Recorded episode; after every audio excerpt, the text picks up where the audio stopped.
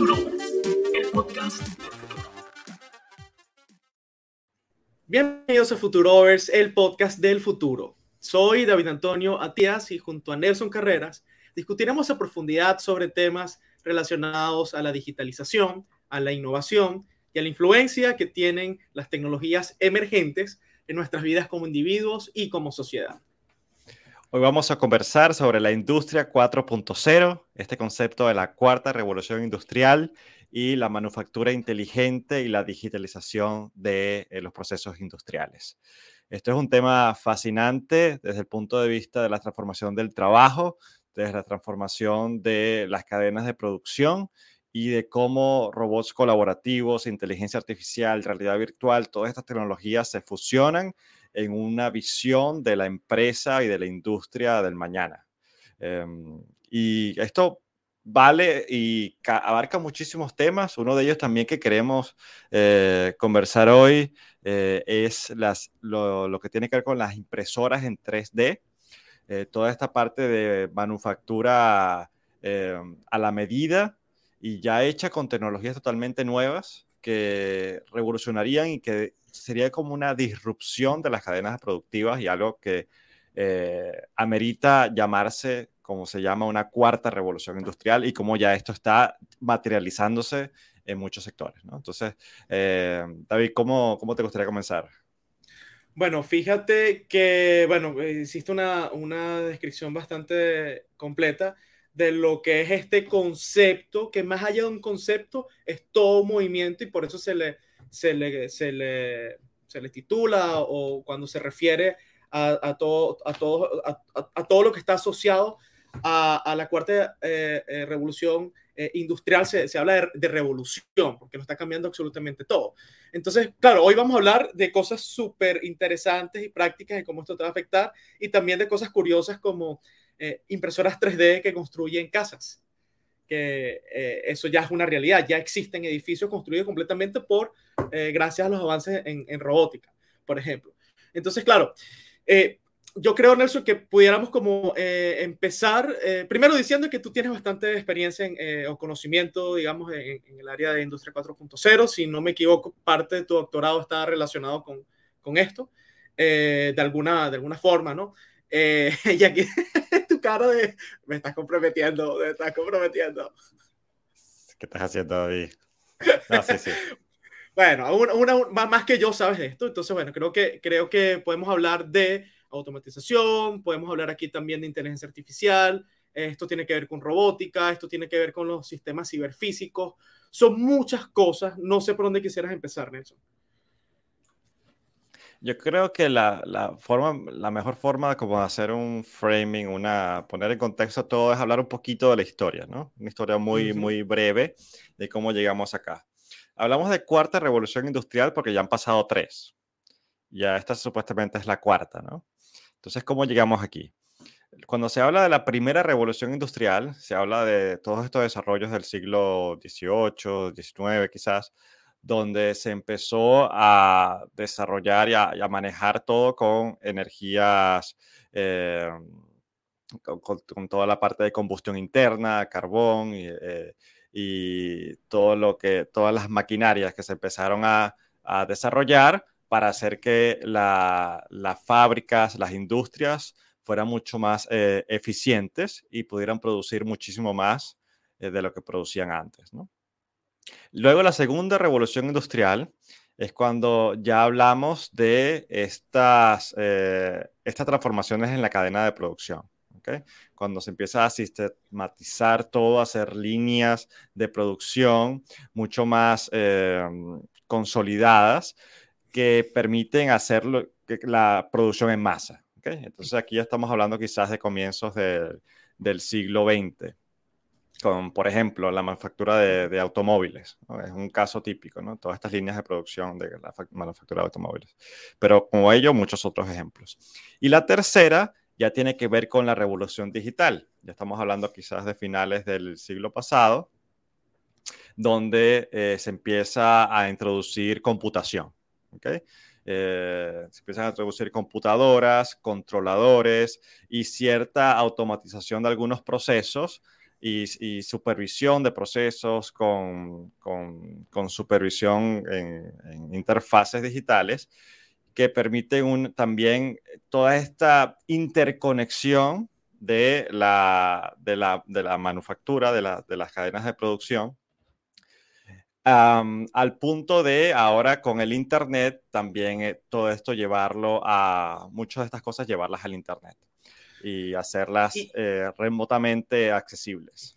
Claro, y aquí viene un punto importante, Nelson, que son las implicaciones sociales que tiene o que tuvo o que está teniendo la, revolución digital de alguna manera, que es parte también del, de, eh, de, lo que catalizó la, la globalización, eh, donde se acortan las distancias geográficas gracias al, al surgimiento del Internet y cómo, por ejemplo, las máquinas son capaces de, comunicarse las unas con las otras, que ya esto viene siendo uno de los paradigmas de, la, de, esa cuarta etapa, eh, la industria 4.0. Pero la, la, la, revolución industrial viene siendo como ese eslabón necesario para llegar a esta, a esta, era, a esta era actual. Sí, exactamente. Entonces ya ahora cuando llegamos a la cuarta revolución industrial es lo que ya estamos viviendo hoy en día, y además es esa visión futurista de hacia dónde vamos en lo que queda de este siglo, ya del siglo XXI. Y aquí estamos hablando de la interconexión de todo desde el punto de vista de digitalización. Es una transformación digital de la empresa, se llama ya la, el Internet de las cosas y la, industrialización de, de la interconexión con todo con el Internet. Y no es nada más el Internet de las Cosas, estamos hablando de análisis de Big Data, todo lo que tiene que ver con recolección de datos como forma luego de hacer análisis de, en tiempo real incluso de lo que está pasando con la demanda para, para utilizar eso como input, como datos, para tú eh, ajustar tu cadena de producción de forma mucho más flexible y ajustarte a la demanda muchísimo más rápido que lo que se podía hacer antes. Y eso le puedes incluir y se le incluye inteligencia artificial, eh, nuevos modelos de, de, colaboración entre robots y seres humanos, obviamente muchísima más automatización.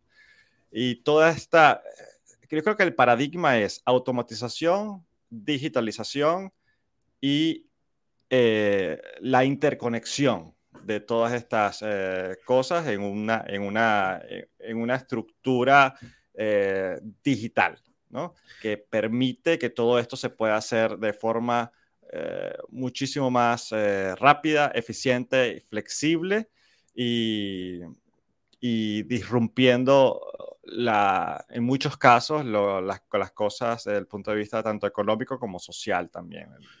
que ese es otro, otro, otro punto yo creo que podemos, podemos abordar, que es cómo los modelos de negocio y cómo incluso las economías se han transformado y se están transformando y, y, el rol que tiene el conocimiento y lo que llama, que ese concepto a mí me gusta mucho por, por, porque eh, es muy real, el, la, economía del conocimiento, es decir, cómo cada vez más la, la creatividad y la, la, imaginación y la innovación se vuelven como los principales elementos de, del, del aporte de valor a una economía. Eh, o sea, estamos hablando que eh, gracias a esta industrialización y a la, digitalización, eh, las limitaciones físicas se van haciendo cada vez menores, es decir, la capacidad de producir a escala eh, se democratiza. Ya, no se tratan como de polos industriales este, súper especializados en lugares determinados del mundo, sino que gracias a la impresión 3D, por ejemplo, es posible que una persona construya en, en su casa eh, eh, y obtenga los implementos para su cocina sin necesidad, digamos, de... de eh, ahí, estás ahí estás transformando la cadena de producción, porque si estás permitiendo que haya un link directo entre el diseñador, por ejemplo, de un modelo 3D y eh, el proveedor de los materiales que necesitas en tu impresora 3D para imprimir, digamos, una cuchara, un plato o lo que sea, ahí estás cortando mucha intermediación.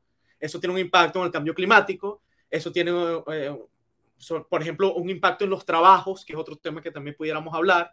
Eh, y evidentemente esto está asociado a cambios sociales drásticos y acelerados, porque todo esto de lo que estamos hablando lo estamos viendo en vivo y directo y estamos viendo cómo también cada vez se hace más rápido. Es decir, mientras tú y yo estamos, estamos conversando sobre la, la revolución industrial, todos estos paradigmas no paran de crecer y de forma exponencial.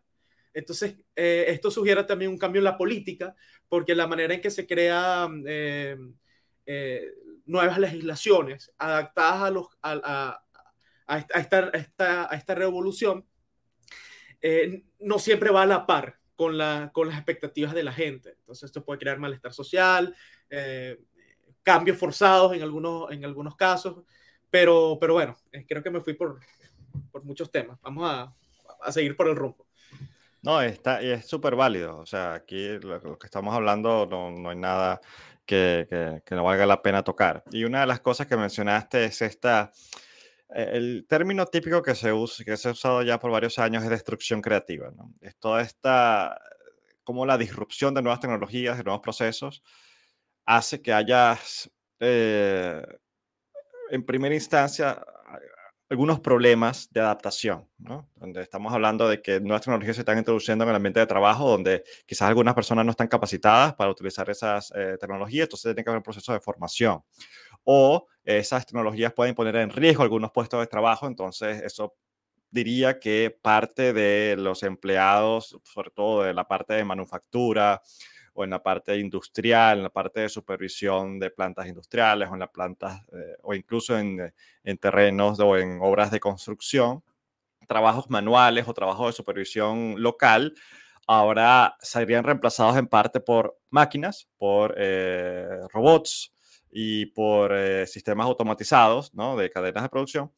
E incluso la parte de monitoreo puede ser reemplazada ahora por monitoreo distante, donde no hace falta estar en el sitio para hacer un monitoreo y una supervisión, sea de lo que está pasando en la planta industrial, del estado de, los, eh, de las tuberías, de los tanques, de las válvulas, o en una, o en una zona de construcción, la supervisión de, de las obras, de todo lo que se está haciendo desde el punto de vista de ingeniería todo eso ya se podría hacer eh, de forma remota y en eso hay tecnologías como drones, como robots eh, que caminan por, por, la, por, el área industrial o por el área eh, de construcción, con cámaras, con todo un sistema luego de, de, comunicación que luego se puede acceder en una pantalla en cualquier lugar del mundo, ¿no? Tú puedes ser una, un, ingeniero de control de riesgos o de manutención y no tener que estar en la planta, sino que hay toda esta, esta, esta idea de del monitoreo a distancia. ¿no? Entonces tú puedes estar en un centro de control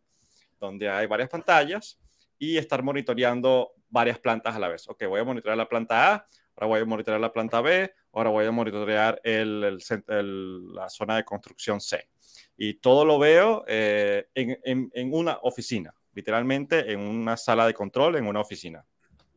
Eh, no tengo que viajar, no tengo que estar perdiendo tiempo, o en este caso invirtiendo tiempo en ir a cada uno de estos sitios, por lo tanto ahorro eh, energía y costo de traslado. Em, y también, en parte, no necesito, o si tuviese que tener una persona en cada uno de estos sitios, ya no necesito tener una persona en cada uno de estos sitios. Puede ser una sola persona que monitorea todo o eh, una, como un portafolio de, robots autónomos, por ejemplo. Eh, tienes y o robot Imagínate que luego automatizas esto, ¿no? No hace falta ni siquiera el humano supervisando, sino que luego incluyes inteligencia artificial, eh, automatizas incluso el proceso de supervisión y control, y, ahí te puedes ir eh, por, por varios eh, escenarios futuristas, ¿no? Pero esto ya el monitoreo remoto ya está pasando, esto no hay, no hay nada que no se vea, esto incluso se está utilizando en la industria de, del gas y de la extracción de petróleo, con plantas offshore, ya no tienes que ir muchas veces el, el el, ingeniero de riesgo y de, o de mantenimiento al, a, viajar en helicóptero o en barco al sitio, sino que se puede hacer todo en una oficina de control remoto. Eh, y solo ir a la planta o, al, o, al, o, al, eh, o a la zona eh, de, industrial cuando sea estrictamente necesario, de forma mucho más eficiente desde el punto de vista energético y de costos. Em, pero claro, eso tiene pros y contras y aquí los podemos hablar. Y esto es solo uno de los casos de uso, ¿no? Control eh, desde zonas remotas y eh, automatización de, procesos de, de, control y de seguridad. Eh, pero como esto, o sea, podemos abarcar varios otros casos. Bueno, fíjate que muchas de las cosas que, de las que hablaste son posibles gracias a la infraestructura por ejemplo, del 5G o a, elementos que hacen posible eh, el, desarrollo de, estas nuevas tecnologías. 5G, ¿okay? ¿Cuál es el, digamos, el, aporte que hace 5G a, todo esto? Ya hablamos de la, o algunos dirían manía, pero yo diría como eh, la digitalización de todo, o sea, cómo hacemos para transformar eh, o hacer interfaces con eh, sensores, que, es algo físico del mundo real, pero cómo logramos que ese sensor capte, eh, se vuelva un receptor de, de, lo que está sucediendo en el mundo externo y luego absorber esa información para que ya del lado digital se puedan tomar decisiones. Entonces, claro, aquí hablamos del Internet de las Cosas, que es básicamente eso, ¿no? Cómo logramos de alguna forma en los procesos industriales acelerar, mejorar, eh, las cadenas de producción, hacer más eficientes las máquinas, eh, lograr que, eh, por ejemplo, aumentando la cantidad de información que recopilamos del entorno, tener un impacto en hacer pronósticos de cuál es la forma más eficiente de diseñar un sistema de riego, por ejemplo. O sea, si yo puedo obtener la data gracias en parte a los satélites, a los, estos, ¿cómo es que se llaman? Estos globos este, del que a veces los confunden con, con, con naves extraterrestres, pero que son los globos, esto, eh, como que analizan el, el, clima, ¿no? Eh, estamos, estamos hablando de que podemos, podemos diseñar modelos de predicciones más, más precisos, pero aparte, aparte del 5G, que lo, lo que permite es que en lugares remotos, estos sensores y estos microcentros de, de, de computación, eh, edge computing, que es básicamente ese paradigma donde tú puedes procesar eh, eh, una, una, una, información, eh, pero directamente en el dispositivo, sin necesidad muchas veces de conectarte a la nube si no tienes conectividad. Entonces tienes la capacidad de tener computadoras más potentes que sin necesidad de Internet pueden hacer cómputos súper avanzados. Y por otro lado tienes el 5G. Entonces, claro, aquí esta hiperconexión incluso está tocando al ser humano ya. Y aquí entra dentro de lo que es la revolución industrial también los avances en la genética. Eh, los avances en la neurociencia y cómo eh, todo esto está inspirando la computación eh, y esta rama se llama la computación cognitiva, que es básicamente cómo nosotros replicamos el funcionamiento de la máquina más perfecta y más espectacular que tenemos, que es el cerebro humano, y cómo replicamos su funcionamiento en modelos de Machine Learning, por ejemplo, donde las máquinas son capaces de desarrollar como un esquema de aprendizaje autónomo y poderoso Y esto tiene implicaciones, obviamente, en áreas como eh, la creación de contenidos. Y ya lo hemos hablado con GPT-3. Y aquí no me extiendo porque si no, creo que me vuelvo a salir del, del carril. Pero esto también es bien apasionante. Sí, no, estamos hablando de muchos temas a la vez y es que obviamente la industria 4.0 los abarca a todos. Quizás eh, puedo llevarlo como un poquito más a, tierra y dar un ejemplo muy sencillito, ¿no? Algo que ya quizás muchos de nosotros usamos, que, que es cuando recibimos un paquete de Amazon o de cualquier otra tienda que compramos por internet, ¿no? Eh, y recibimos un paquete en nuestras casas. Ya cuando hablamos de, del traqueo de lo, dónde están estos paquetes, eh, una de las tecnologías eh, que que comenzó toda esta revolución de la Internet de las Cosas, solo que los, unos microchips o, sí, que se llaman eh, RFIDs, ¿no? Radio Frequency Identifiers. Y estos son unos, imagínate, unos chips pequeñitos que tienen capacidad de comunicación local, o sea, remota, pero de a corta distancia. Eh, ¿Y qué permite esto? Em, si tú tienes una caja, por ejemplo, moviéndose de un lugar a otro, tú necesitas ahora tener a una persona viendo, ah, mira, llegó esta caja, la anoto aquí, llegó esta caja, la anoto aquí, llegó esta caja, la anoto aquí. No, ya tú tienes un montón de cajas en una línea de, de, traslado, de, movimiento, yéndose de un lugar a otro. Y cuando llega de un sitio a otro, lo que tienes es un lector que está viendo todas las cajas que están pasando, ¿no? Y tienes forma de identificar a ese chip, ese RFID de esa caja con un identificador que te dice, ah, ok, este, este paquete que corresponde a David Atías que le van a mandar y eh, eh, le va a llegar a su casa, ¿no? Entonces, desde el punto de vista de la empresa, ya no tienes que tener una persona chequeando todas las cajas, teniendo un control de toda la, una base de datos como casi que a mano, sino que, eh, y ni siquiera lo tienes que hacer eh, en una computadora, sino que ya se hace automáticamente, ¿no? Las personas o el camión desaloja y después todo eso está en unas líneas allí de de, carriles eh, automáticos, obviamente, y todo se está leyendo con unos lectores. Entonces, puedes traquear en tiempo real dónde está tu caja. ¿ok? Y ahora no nada más eso se graba en servidores locales de la empresa, sino que eso se va a servidores en la nube. ¿ok? Entonces tienes toda esta información de Big Data, millones de cajas alrededor del mundo eh, moviéndose de un sitio a otro y toda esta información va a servidores en la nube, donde se puede hacer luego analítica y se puede ah, sacar datos de lo que está pasando en tu cadena de producción o en, este caso en tu cadena de, supply chain. Eh, qué tan eficiente está, se está moviendo todo, si hay algunos retrasos, qué es lo que está pasando y qué medidas se pueden tomar al respecto. Ahora, eso lo puedes llevar incluso más allá y es cuando vemos que ahora esa información se pone al alcance del, usuario final, del cliente, de la persona que en verdad está recibiendo este paquete, por ejemplo. Y ahí es cuando vemos que las empresas de envío, pues qué sé yo, FedEx, DHL, Zoom, aquí PostNord en Dinamarca, eh, ya tienes una app donde la app te dice por dónde va tu paquete. Ah, tu paquete ya salió de Alemania y ya llegó a Dinamarca. Ahora tu paquete está eh, enviándose. Tu paquete te va a llegar mañana eh, entre tal hora y tal hora.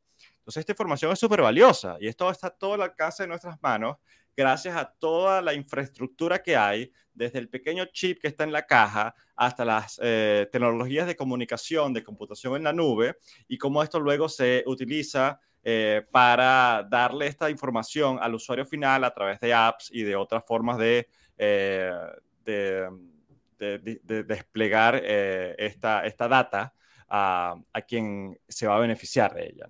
Entonces, esto es, un, esto es algo ya que nosotros damos por sentado, que lo, utilizamos en una app en nuestro teléfono, pero todo lo que hay por detrás. Y esto es solo el comienzo, este es solo el primer, uno de los primeros casos de uso que ya son, eh, ya están en, nuestras manos, pero que van, a, van a seguir abriendo, como tú dices, con Edge Computing y con mucha más inteligencia en la parte final del, o, eh, o en, la, en el eh, más cerca de la cosa eh, que, que, se está, que se está moviendo o la cosa física que, se está, que está actuando, ¿no? Entonces empiezas vas vamos a empezar a ver cada vez más y más inteligencia en estos microchips en las cosas, ¿ok? Donde que ellos pueden tomar decisiones en tiempo real de lo que está pasando sin conectarse, por ejemplo, los servidores en la nube.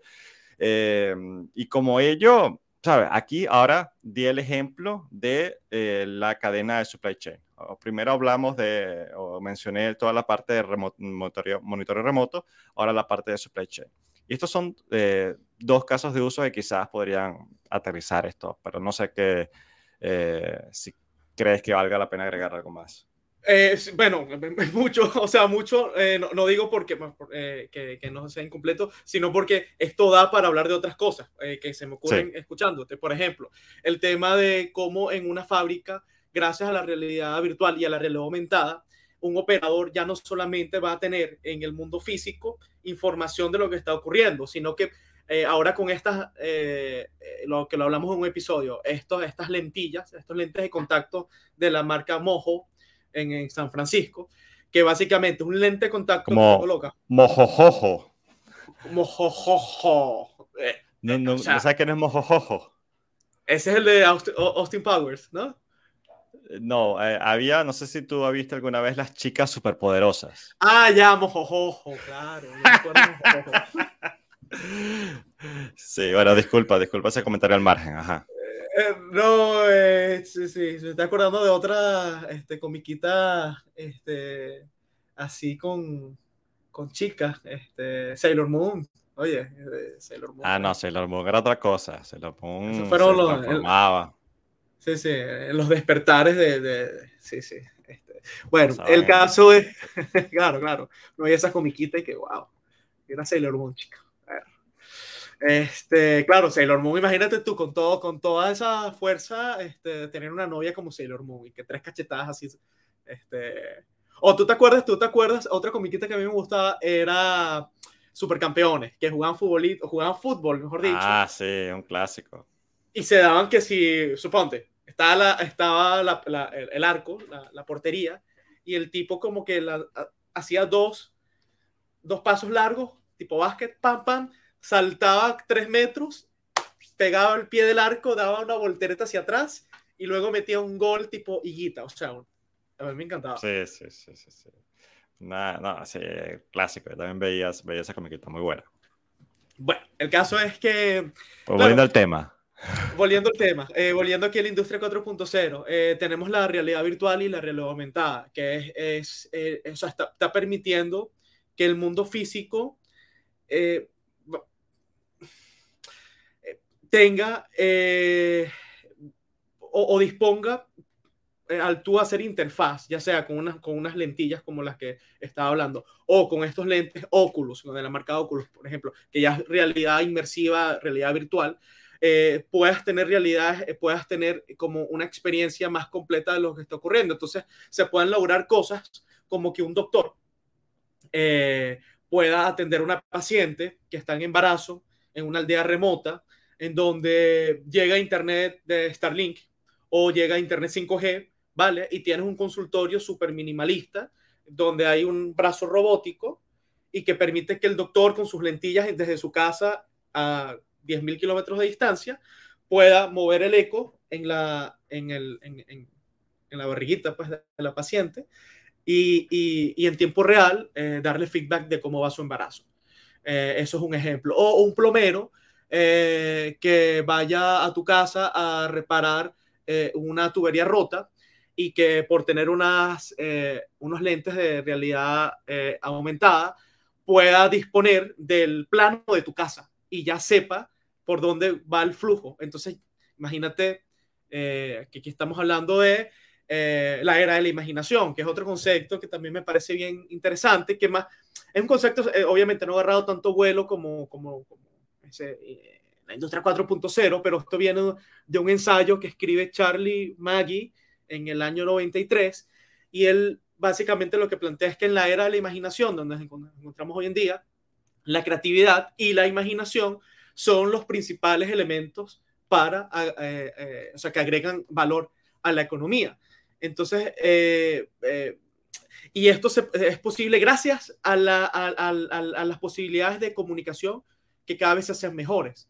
Todo esto, se hace posible, Nelson, yo creo, en gran parte a eh, em, digamos, a la comunicación como, eh, o sea, el Internet nos permite eh, comunicarnos a distancia, em, registrar también información histórica para las generaciones que vienen.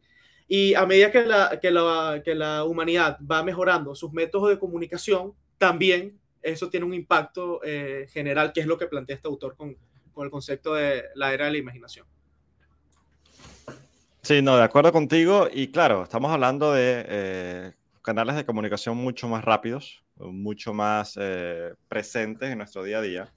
Y además, eh, capacidades de computación también mucho más potentes. ¿okay? Supercomputadoras, al punto de que estamos llegando hoy en Computadoras cuánticas. tenemos, bueno, ya vamos a llegar incluso a las computadoras cuánticas, pero tenemos, unas, tenemos supercomputadoras en nuestra mano. Esto, un smartphone, eso no se imaginaba hace 50 años que pudiésemos tenerlo en, en una mano. No, no, nos cabía en la cabeza que íbamos a hacer todo esto. Y mm, eh, esta, esta, sobre todo este incremento de la potencia de computación eh, y toda la parte de desarrollo de tarjetas gráficas y todo, todo lo que tiene que ver con discos duros de estado sólido, o sea, estas cosas que nos han permitido tener mucho más poder de computación en la cárcel en nuestras manos, también nos permiten eh, tener, tú estabas hablando de mapeo de, de de, casas o de edificios. Esto también lo puedes llevar a plantas industriales, a zonas de construcción, a, plantas de manufactura. Y hay, una, hay un concepto también muy importante y una tecnología muy interesante que se está desarrollando que son los digital twins o los gemelos eh, digitales. ¿Qué es un digital twin? Un digital twin es una representación gráfica eh, que puede ser en dos dimensiones, puede ser en un plano, puede ser en BIM o puede ser en cualquier otra forma de visualización de, de, áreas o de volúmenes, que te hace, una, que te hace un modelo eh, digital de una cosa física. ¿no? Entonces tú tienes toda la capacidad no solo de visualización, sino de simulación cómo estos sistemas en que estarían en el mundo real cómo, cómo actuarían, cómo sería la relación entre ellos, cómo, cómo sería el paso de A a B a C, eh, cómo esta máquina o cómo este motor funcionaría, cómo esta planta de, de, producción podríamos organizarla mejor. Entonces ya no tienes que hacer... Eh, primero no dependes de dibujos de AutoCAD o de cosas que eran mucho más limitadas antes, sino que puedes hacer todo un modelo visual que luego puedas hacer que, simule lo que haría en la, en la vida real. Y esto te permite hacer toda una parte de simulación como, como antes no era posible, ¿ok?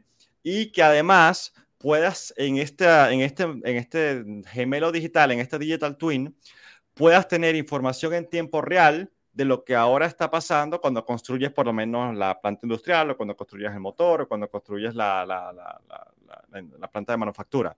Entonces tú puedes ver en tu Digital Twin, en una representación gráfica, en una interfaz, eh, lo que está pasando en la empresa, lo que está pasando en la industria, en, en el sitio. ¿okay? Puedes, puedes ver las alertas, puedes ver el estado de los sensores, la lectura de los sensores, eh, y ya no dependes, por ejemplo, de interfaces muy limitadas que te decían un número o te decían un color o te daban una, un nivel de algo, ¿no? Sino que puedes verlo y esto si lo llevas a los 3D, si lo llevas a la, realidad virtual, es como si estuvieses en el sitio sin estar en el sitio, eh, monitoreando lo que está pasando, pero en un mundo digital. Es como casi que un metaverso. Eh, un prototipo digital, o sea, un prototipo, digital de algo eh, que va para la, o sea, que, que digamos su lugar es el mundo físico, pero el prototipo está en lo digital. Exacto. Entonces, ahora imagínate que esto lo fusionas con robots colaborativos, que son una nueva, eh, una nueva generación de robots que luego pueden ahora caminar o, sí, literalmente caminar, desplazarse a través de todas estas, estas zonas de, que sea una planta industrial o una zona de construcción. Eh, tienes, eh, entonces unes el gemelo digital con eh, la data que le está pasando este robot que está caminando o desplazándose por el sitio para hacer un monitoreo en tiempo real de todo lo que está pasando y tomar medidas en tiempo real eh, a, través de interconexión entre una zona remota y la, planta en el sitio. incluso, mira, para, para, para, quizás mostrarte, tengo aquí un videito. Eh, y el videito quizás lo hablamos antes y los que no han escuchado saben quién es es el perrito de Spot. El perrito de Spot de Boston Dynamics. Y permite compartir pantalla. Aquí vale la pena para los que nos están escuchando, eh, los que nos están viendo por YouTube. Pero bueno, déjame describirlo rapidito también acá. Este es el robot de Boston Dynamics. Es un perrito, que es un robot, y tiene una serie de cámaras y una serie de sensores que le permiten, fíjate. Pon la pantalla grande. Vamos a ponerla grande. Estamos viendo aquí el, perrito que Boston Dynamics, valga decir, es una de las empresas de, robótica más importantes del mundo. Sí, entonces fíjate, aquí el perrito está subiendo escaleras, caminando por terrenos, haciendo un mapeo de todo, la, de todo el edificio que se está construyendo, ¿no? Entonces se puede desplazar y luego enviarle todas estas eh, imágenes a eh, las personas que están monitoreando, sea en su computadora o donde sea. Incluso el perrito podría caminar automático, ¿no? No tiene que estar siendo teledirigido a cada momento, sino que ya tú le dices la, la ruta que recorra y él la recorre. ¿Okay? Y puede aprender, y puede aprender también sobre la marcha, ¿no? Sí, tiene inteligencia artificial incluso utilizándose. Fíjate, puede hacer un mapeo de todo el terreno, de todas las curvas a nivel del terreno. Eh, bueno, y puede caminar por pasillos pequeños, con, en zonas con escombros, sin caerse. eh, acceder a sitios que podría ser mucho más riesgoso para un ser humano acceder, como pueden ser zonas, qué sé yo, eh, tóxicas o radioactivas. También este robotcito se usa, por ejemplo, en plantas nucleares que se están eh, cerrando para, evitar que los humanos tengan que acceder a esas zonas más peligrosas o que zonas que los seres humanos sí, estarían en un riesgo mucho más eh, marcado, ¿no? esto es un ejemplo de robots colaborativos eh, con, gemelos virtuales, con inteligencia artificial eh, y interconexión de todas estas cosas en una nueva forma de, de hacer control y supervisión en una zona de ingeniería, ¿no? En una zona de construcción, imagínate. Que por cierto, déjame hacer aquí un comentario en voz alta que creo que me, o sea, me, me, gusta esta idea de compartir los videos eh, para apoyar lo que, lo que estamos diciendo, porque es una manera de, de, de, complementarlo.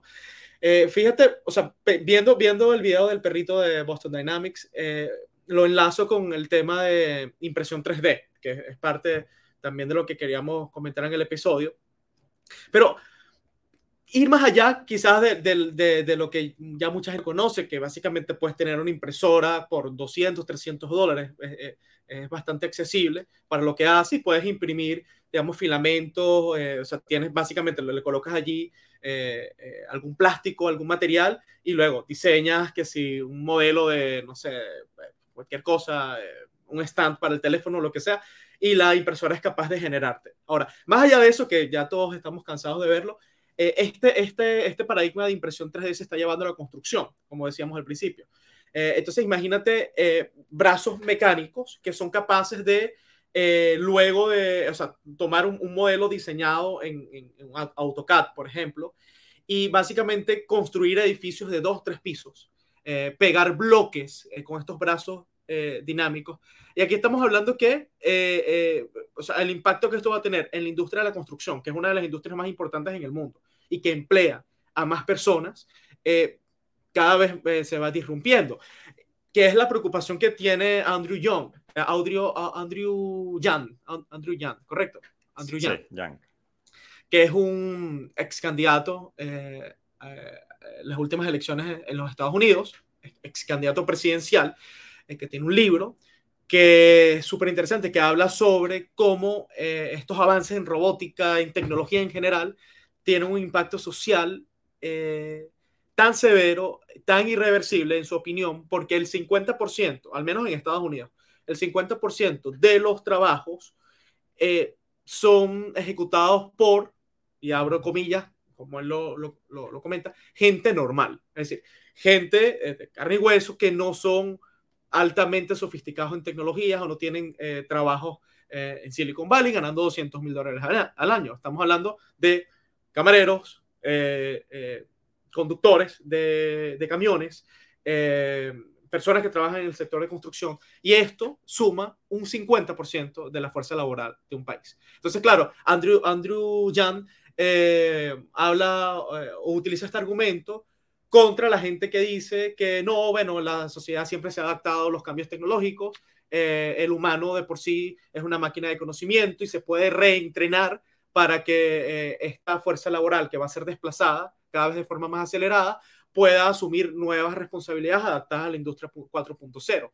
El detalle, el detalle es que según Andrew Yang esto no, eh, o sea, no va a ocurrir y muchos de los trabajos van a ser reemplazados de forma definitiva.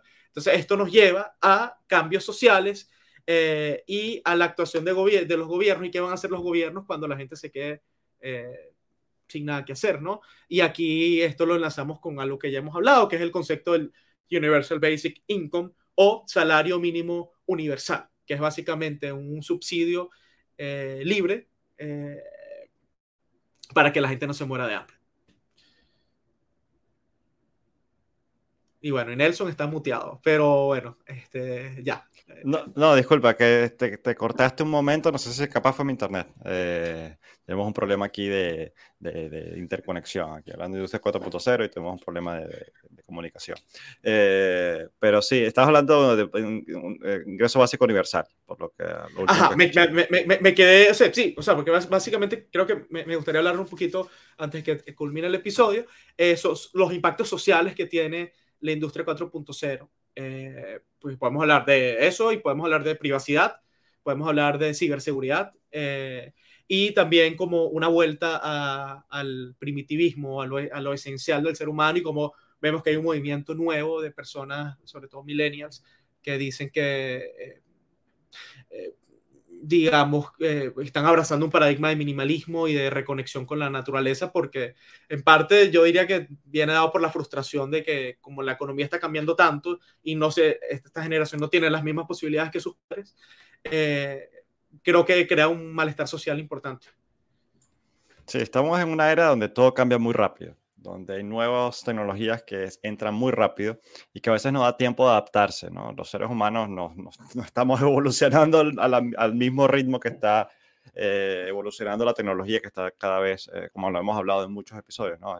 estas son tecnologías exponenciales, que están eh, cambiando las cosas desde el punto de vista no nada más tecnológico, sino desde el punto de vista social también, eh, con implicaciones sociales. Una de ellas es obviamente la necesidad de formar, de capacitar a las personas para que puedan tener esta, estos, eh, estas habilidades de enfrentarse y de poder manejar eh, cada vez actividades mucho más complejas, actividades más complejas, porque tienes que saber utilizar una computadora, tienes que saber utilizar un otro dispositivo eh, digital para ah, lo que antes era todo manual, que tenías que escribir en una hoja o que tenías que manejar una, eh, una, una, llave o una válvula de forma manual. Ahora todo se hace con, con, con, Ahora, con supervisión. y eh, este es una... Perdone, dime. Que, perdone que, que, te ataje, pero, pero o sea, es que se me viene a la mente algo que, que desde la antigua Grecia se, se, se hablaba cuando se observaba la naturaleza,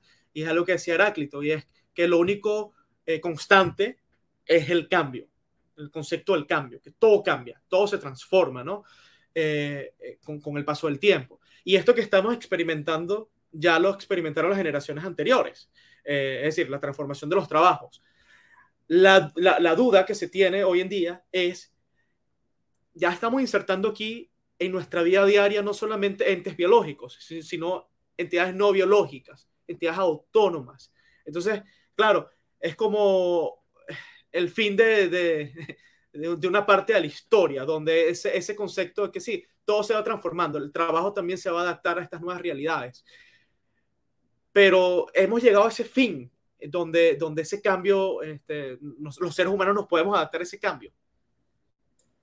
Bueno, primero que todo, impresión, eh, no sé cómo poner una carita aquí, no se puede, ¿verdad?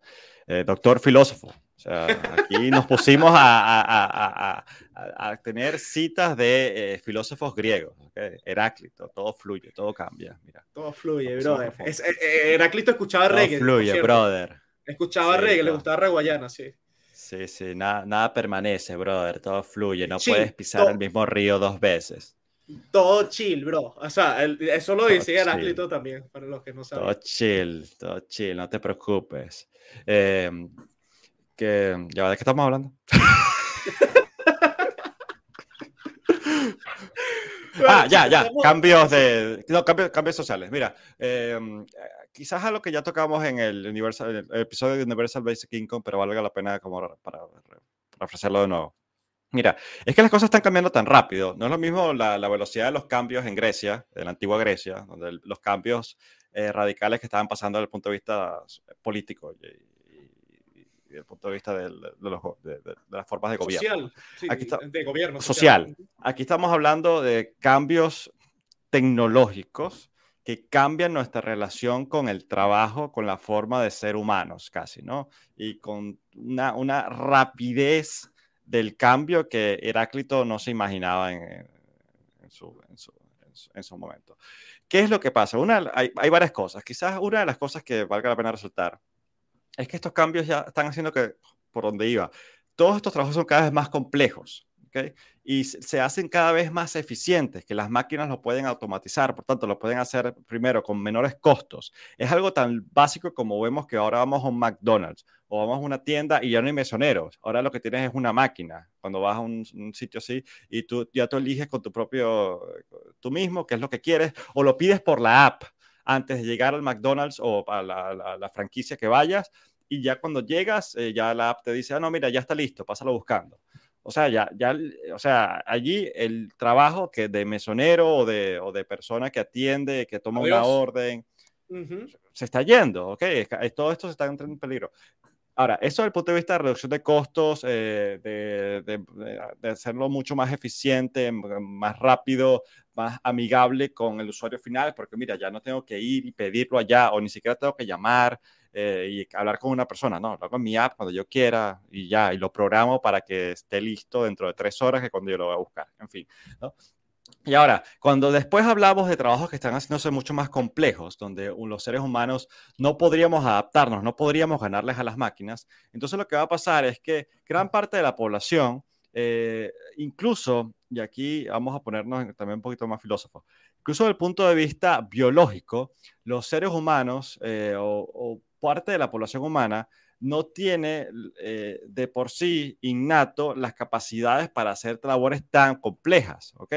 Estamos hablando de que hay seres humanos, hay personas que, tienen, eh, que tienen la capacidad de, bueno, de, de, de, ser ingenieros en computación, de tener las habilidades para hacer trabajos muy complejos, ser CEO de grandes empresas, estar eh, en todo, ser un Elon Musk o un, eh, un, Steve Jobs. Ok, esos son talentos y cosas casi innatas. Y a veces parte de la población, por más de que tengas las oportunidades económicas que, estén, que, se le, que se le brinden a la población para que todos tengamos una educación básica eh, y media eh, acorde, hay personas que son que no, no tienen las mismas eh, privilegios. Tienen, tienen, tienen, más limitaciones incluso, y aquí haciendo como que un comentario al margen, al, margen, eh, el tema de la epigenética, que dice que, bueno, dependiendo las, las experiencias que tengas y eh, el, el, ambiente puede tener un impacto en tu genética. Pero a pesar de eso, hay una predisposición muchas veces.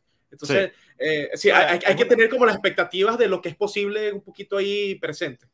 Sí, no, y esto, esto, esto abarca, eh, obviamente, no es nada más genético, también es la parte social, pero eh, la, la confluencia de ambas y el componente genético también ya se, está comprobado que es marcado. Entonces, cuando tú hablas de que el 10% de la población de Estados Unidos tiene un IQ menor que no le permite unirse al ejército de los Estados Unidos, es cuando tú dices, wow, o sea, ya incluso una, una, una institución que quiere tener la mayor cantidad de gente posible reclutada, no puede ofrecerle al 10% de su población que se una a este ejército porque no van a poder cumplir con las labores tan eh, que requieren una, inteligencia, un, índice de inteligencia lo suficientemente alto para tener que manejar todas estas cadenas de comunicación nuevas, de tener que eh, escribir en computadoras, utilizar tecnologías de radio, tener utilizar nuevos armamentos, en fin, toda una nueva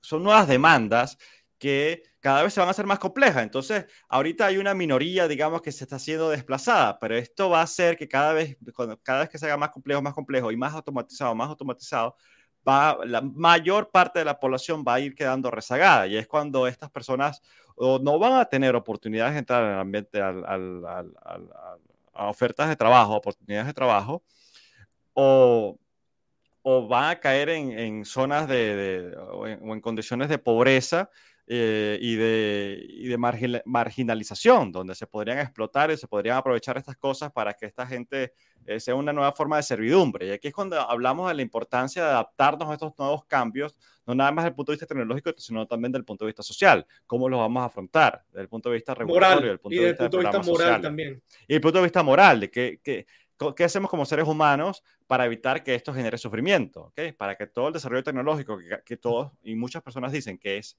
imparable, ¿okay? que por, de por sí innato, los seres humanos queremos innovar, queremos desarrollar cosas nuevas, no vamos a parar, no nos vamos a detener porque creemos, no, esto puede hacer un daño, entonces mejor no, eh, no, no, me meto por aquí eh, y no, no sigo explorando esta avenida. No, no, los humanos somos curiosos, queremos desarrollar cosas nuevas, somos innovadores, somos creativos y tenemos esta, esta, esta, esta, esta, esta cosa que nos impulsa a, a, a evolucionar, a, hacer, a, innovar. ¿ok?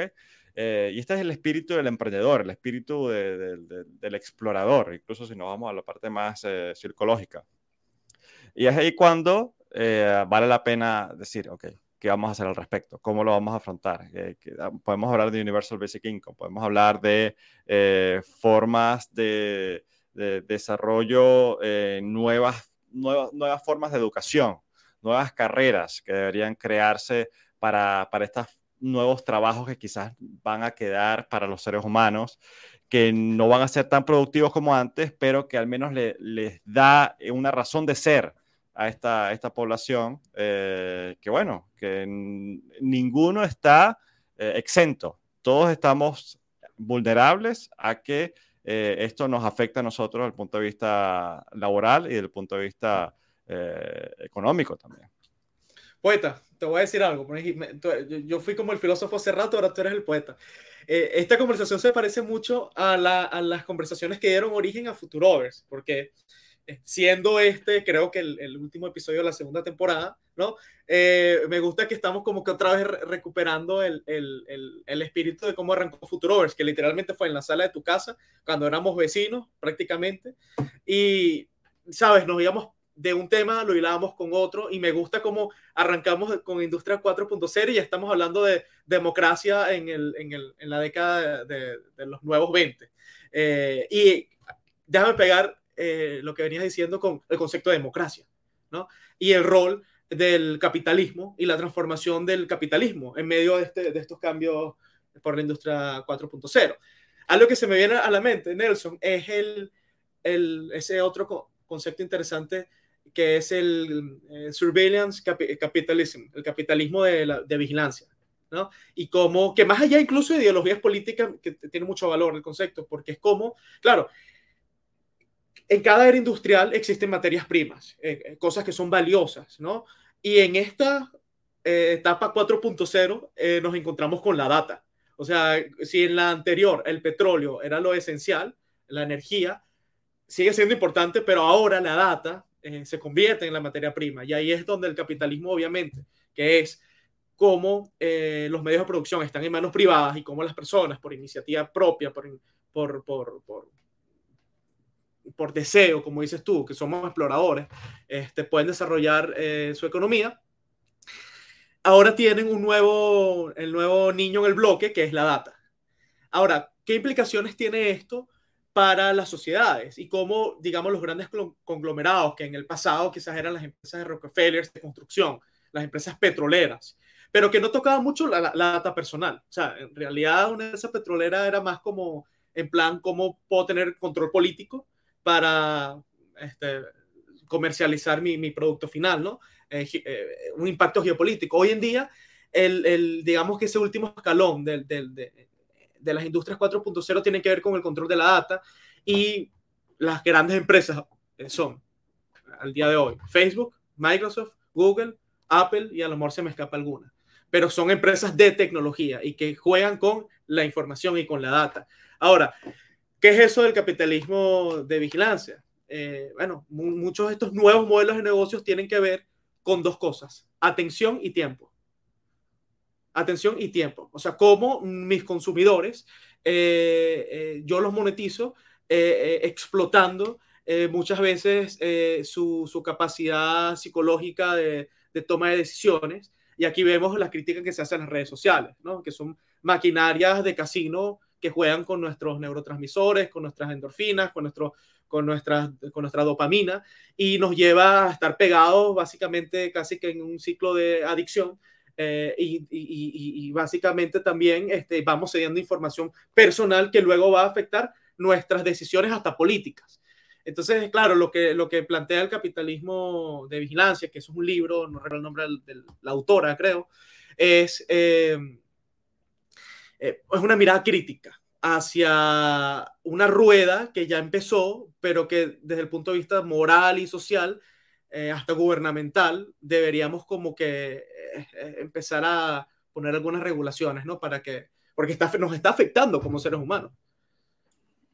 Sí, esto es lo que le hemos hablado en varios episodios anteriores y, todo se, se, liga, porque todo está relacionado con cómo la digitalización y las tecnologías emergentes están cambiando nuestra relación con, con no nada más con el, trabajo, puede ser la parte de Industria 4.0, sino con nuestras amistades, con nuestra forma de comunicarnos, ¿no? Eh, ahora eh, Facebook o WhatsApp o Twitter o las formas como hacemos comunidad, la forma como construimos una marca personal, la forma como, eh, sí, hacemos, desarrollamos contenido y lo exponemos al mundo.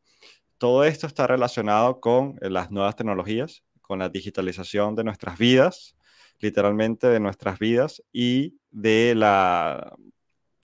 Y lo interesante y una de las cosas que hemos tratado y seguimos tratando de hacer acá en Futurovers es dar algunas eh, líneas como primero que todo eh, concientizar, ¿no? De, y aprender y estar al tanto de lo que está pasando y luego para poder tomar medidas al respecto, para poder eh, tener una vida más, más sana desde el punto de vista eh, psicológico, más segura desde el punto de vista de ciberseguridad eh, y más productiva también desde el punto de vista del trabajo.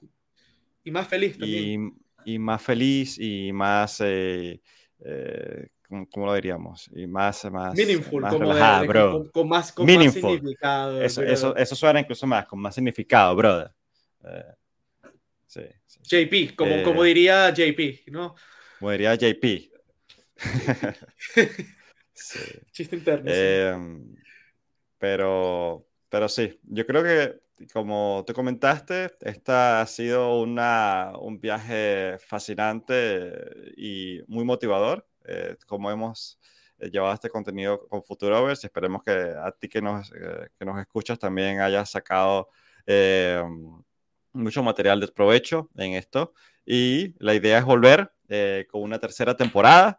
Eh, ya muy pronto eh, seguir con nuestro contenido en, video, como lo hemos sacado a partir de esta segunda temporada, seguir en, en, audio y bueno, traer unas cositas nuevas también para seguir potenciando este, este, este contenido y hacerlo cada vez más eh, útil para, para, ti que nos escuchas.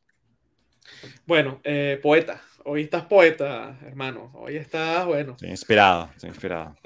Estás inspirado. Este, bueno, y allá, allá donde eh, es tarde, ¿no? Ya va, este, yo no sé si es el cansancio, porque estuviste todo el día en la calle, me dijiste, pero como que el, que el cansancio te, te, calza bien para, para, grabar los programas. Lo voy a anotar. no, pero bueno, eh, bueno, eh, yo eh, quisiera cerrar como esta segunda temporada eh, diciendo que igual para mí ha sido, tanto la primera como esta, una oportunidad, primero para seguir aprendiendo, porque al final podcast, eh, hacer podcasting es, eh, nace de una curiosidad intelectual personal que tú y yo la, compartimos con los mismos temas, eh, con visiones muy parecidas pero complementarias.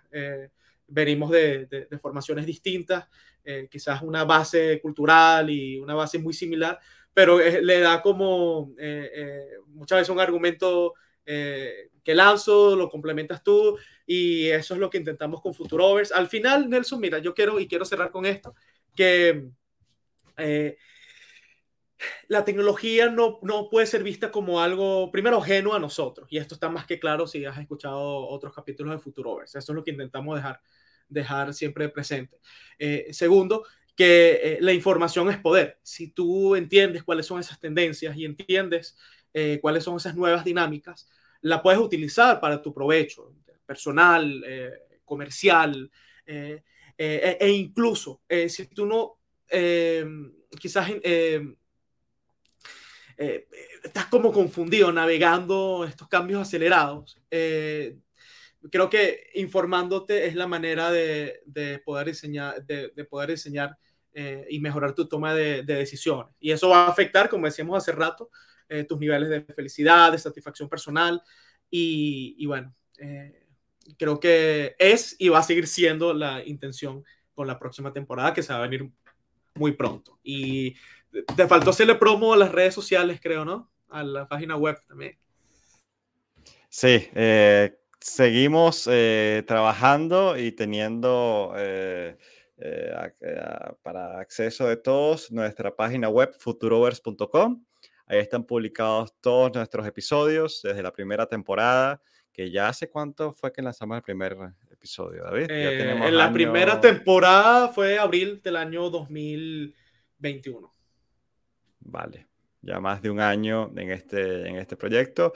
Todo el material está en futurovers.com, eh, tanto en audio como en video a partir de la segunda temporada, también con descripciones de los episodios y allí también, eh, si nos quieres apoyar, ahí tenemos también un, programa para que seas miembro de nuestra comunidad. Si nos quieres ayudar desde el punto de vista con una donación, también lo puedes hacer a través de allí para ayudarnos a continuar eh, desarrollando y compartiendo todo este contenido, si es algo que te parece útil y eh, también compartiendo allí las formas de, eh, obviamente, el material también de cierta forma resumido de lo que se ha hablado el punto de vista escrito, también si lo quieres leer un poco más a detalle. Eh, y, y, bueno, la, la, invitación es para, para, que te mantengas acá con nosotros, si esto es algo que, que te ha gustado, porque a mí personalmente esto es algo que me, me, me me gusta mucho, lo disfruto. Conversar contigo, David, es algo que siempre, obviamente, me llena, me llena de, de, alegría y también es como un reto, como tú lo dices, ¿no? Estamos aprendiendo mientras hacemos estos, este, estos episodios, eh, siempre nos damos cuenta de lo que podemos aprender también personalmente, tanto desde el punto de vista tecnológico como desde el punto de vista de desarrollo de contenido. Eh, es un viaje que, me ha gustado muchísimo hacer contigo eh, y por eso estoy muy contento. me siento muy afortunado de tenerte como mi compañero de podcast. Gracias, gracias, gracias. Nada más mi amigo el alma. gracias, entonces... Sí, y, bueno, esperamos que a ti que nos escuchas también esto te sea, te, sea también como algo, eh, no nada más para, para, informarte, para tomar decisiones, sino que también haya, haya eh, cierto entretenimiento, ¿no? Que sea lo que te guste, eh, que disfrutes. Y como por ejemplo los, los, invitados inesperados de, de, menos de 40 centímetros que a veces tenemos en el programa. Sí, salió Seba, salió mi hijo en, en un par de episodios. Está como el video de, eh, eh, creo que fue en la BBC, el, este tipo estaba en una entrevista medio internacional, imagínate millones de personas viendo y, y se le mete el, la hijita en plena entrevista. Eso se hizo viral, ¿no? Y de repente sale la mamá atrás dando como que dos pasos de lagarto y le mete la mano a la niña y la jala para atrás. Eh, pues, pues, mira, podemos poner, podemos, podemos ponerlo en la descripción, el video de... Dale, dale. Dale, con la era del COVID pasó de todo. Gente que estaba en interiores en las entrevistas, o gente que salía una tipa por detrás, o alguien le agarraba la nalga a otro, o alguien se tiraba un, un gas. O sea, había, pasado, había de todo, ¿no? Y lo típico, estás en mute. No, te escucha.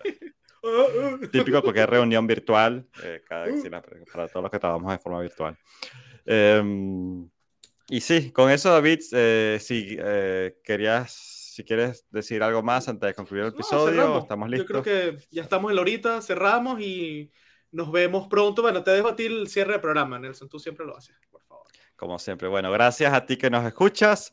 Si nos viste por YouTube, acuérdate de darnos un like, suscribirte al canal para ayudarnos a eh, que los algoritmos nos ayuden a seguir llevándole a cada vez más personas y también para tú estar informado de cuando salgamos con nuevos episodios. Si nos escuchas en Spotify, en Apple Podcasts, Google Podcasts o tu plataforma de podcast preferida, también nos puedes dar follow por allí, unas cinco estrellas para ayudarnos a, promover este, este contenido. Eh, esto es algo que valoramos muchísimo y gracias a ti que formas parte de nuestra comunidad, que nos escuchas eh, día a día o que escuchas algunos de los episodios. Eh, si nos quieres dejar un comentario de cómo te ha parecido hasta ahora algún episodio en particular o en general Futurovers, si tienes algún comentario de cómo te gustaría que eh, volvamos con la tercera temporada, algo en particular, algún tema en particular, estamos abiertos a recibir tus, eh, tus, tu feedback, tus sugerencias, tus recomendaciones. Y con eso te esperamos en futurovers.com para que formes parte de nuestra comunidad. también ponemos acá al final del video las personas que se han suscrito en, en, el, en, la, Futurovers, también para darles las gracias de forma pública. Y con eso, gracias por estar allí y nos vemos en el próximo episodio de Futurovers. Gracias por disfrutar de Futurovers. Te invitamos a que visites futurovers.com para que conozcas más detalles acerca de este proyecto. Nos vemos en un próximo episodio.